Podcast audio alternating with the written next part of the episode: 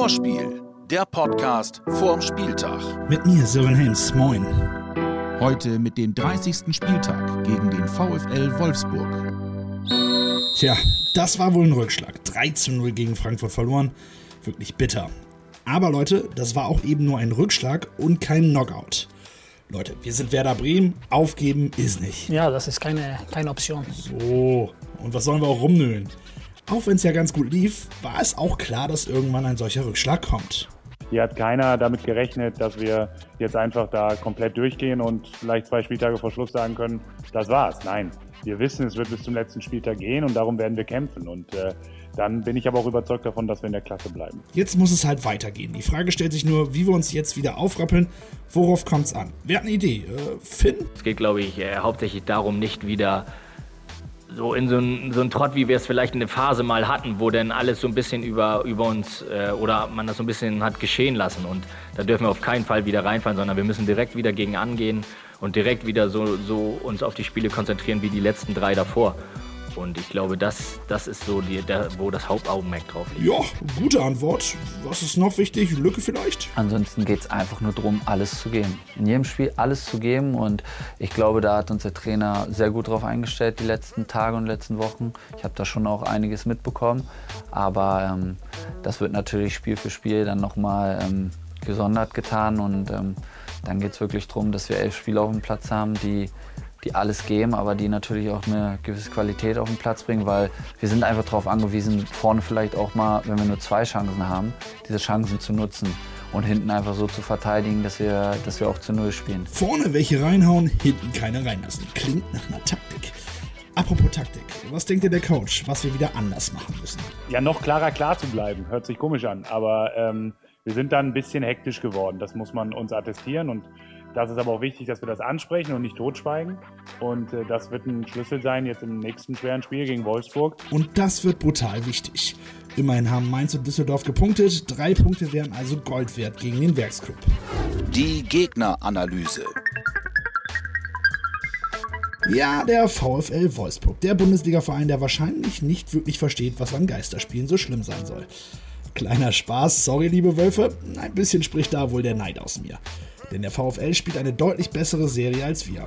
Aktuell ist man als Tabellensiebter im Kampf um Europa voll dabei. Ein Blick in die weitere Vergangenheit macht bei den Gegnern aktuell sowieso mehr Spaß. Wir sind seit acht Spielen unbesiegt gegen die Wölfe, sechs Siege und zwei Unentschieden. Auch im Hinspiel haben wir 3 zu 2 gewonnen, Doppelpack Milot und eine Bude von Leo. Und Wolfsburg hat in einem Bundesligaspiel nie mehr Tore kassiert als im Herbst 99. 7 zu 2 Auswärtssieg für den geilsten Nordclub. Dreimal Marco Bode, dreimal Claudio Pizarro und einmal Ayrton. Frank, du hast auch mitgespielt. Wolltest du kein Schießen? Ich war eher Defensivspieler, hatte mit ähm, Tore schießen relativ wenig ähm, am Hut und ähm, deswegen bin ich äh, dort wahrscheinlich auch nicht der richtige Ansprechpartner. Naja, hat ja auch so gereicht. Das Werder Milot ist leider fraglich, wird sich kurzfristig entscheiden, ob er spielen kann. Für Lücke und Ömer ist Wolfsburg noch zu früh, vielleicht klappt es ja gegen Paderborn. Ansonsten sind keine neue Verletzungen dabei und das heißt, Flo hat wieder einige Optionen. Löde drängt zurück in die Mannschaft, Finn Bartels ist nach seinem ersten Startelf-Einsatz sicher wieder heiß. Der Konkurrenzkampf tobt in Bremen. Konkurrenz ist immer gut für, für Spieler. Man, dann muss man äh, jeden Tag, jede Training 100% geben. Äh, meine Einstellung ist immer, dass, dass äh, dass man, man, man geben 100 Prozent. Aber das ist natürlich gut, dass wir haben zwei Spiele für jede Position. Die grün-weiße Geschenkbox von unserem Partner Umbro. Vielleicht geht es euch ja wie mir und ihr habt es in der Corona-Zeit so ein bisschen schleifen lassen. Da kann ein gutes Lauftraining Abhilfe schaffen. Und was braucht man dafür? Genau, einen richtig guten Laufschuh.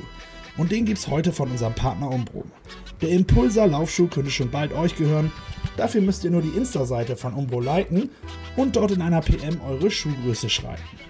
Ich wünsche euch viel Glück. Der Man to Watch. Tja, ich wusste schon immer, dass Bremen positiv bekloppt ist, was den Support angeht. Aber auch die Ersatzspieler und der gesamte Staff sind echte Bremer Jungs. Der Support beeindruckt die Gegner sogar schon so sehr, dass sie sich vorab damit beschäftigen. Ich musste schon etwas schmunzeln, dass jetzt das auch für Spiele ohne Zuschauer gilt. Der Trainer der Wölfe, Oliver Glasner, hatte sich schon vorher mit der lauten Werder Bank beschäftigt. Ich zitiere. Gerade Werder Bremen hat während der Coronavirus-Pause sehr häufig von Solidarität gesprochen, weil sie sehr lange Zeit nur in kleinen Gruppen hatten trainieren dürfen. Deshalb wäre es jetzt auch ein Zeichen der Solidarität, die Atmosphäre in den Stadien nicht zu eigenen Gunsten auszunutzen. Also jetzt mal ehrlich, persönlich verstehe ich den Zusammenhang dazwischen nicht und ich verstehe die Kritik auch nicht so ganz.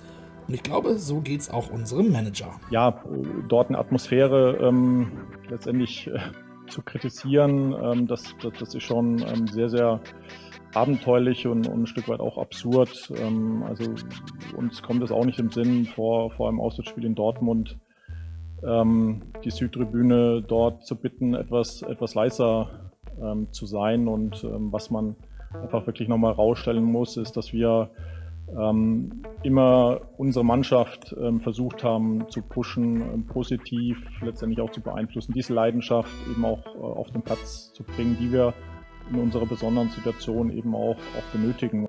Eben, genau das brauchen wir und Emotionen gehören nun mal zum Fußball. Zumal es kein Meckern ist, sondern einfach nur Support für die eigenen Jungs. Deswegen auch mein Appell. Jungs, lasst euch das bitte nicht nehmen. Fightet weiter alle zusammen und genau aus diesem Grund ist unser Man to Watch die komplette Werderbank.